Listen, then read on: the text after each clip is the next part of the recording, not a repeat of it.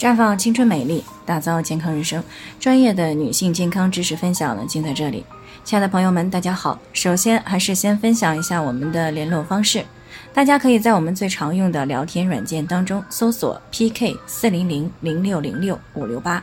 关注以后呢，回复自测进行健康自测呢，可以更有针对性的了解自己的健康状况。接下来呢，开始我们今天的健康主题：你是乳腺癌的高危人群吗？前几天呢，我们谈到了乳腺增生要不要干预的话题。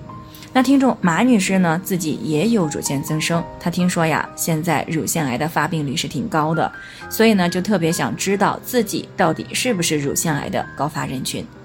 以及呢，乳腺癌的高危因素到底有哪些？知道以后呢，自己就可以做到心中有数了。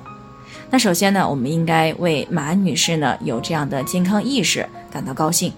那如果大家都有这样主动了解健康知识的意识呢，并且积极的在生活当中的各个方面进行干预，把健康问题呢扼杀于早期，那么相信大家是很难出现大的健康问题的。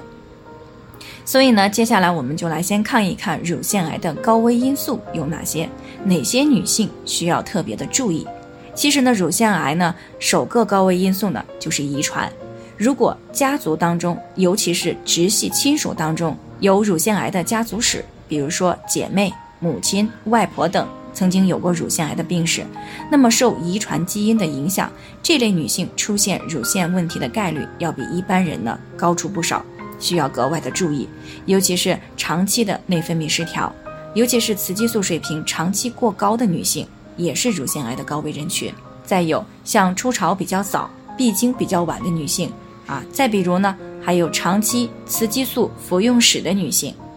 再有呢，像长期情绪不好、压力大、熬夜的女性，还有这种长期高脂高糖饮食、运动量又不足的女性，啊，再有呢，像不孕以及初次生育年龄比较晚的女性，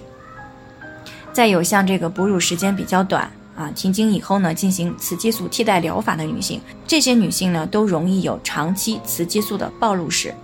而且这类女性呢，往往还存在有乳腺增生、乳腺结节、乳腺囊肿等这些乳腺问题。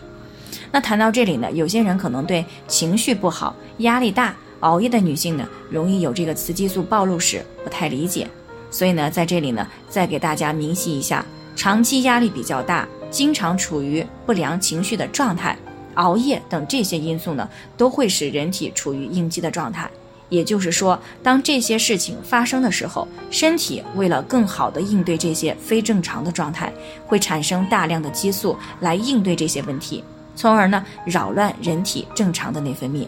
再者呢，就是有辐射暴露史的女性，因为过量的辐射呢会使乳腺组织发生突变，从而呢增加乳腺癌的发生概率。那以上呢是乳腺癌的主要高危因素和高危人群。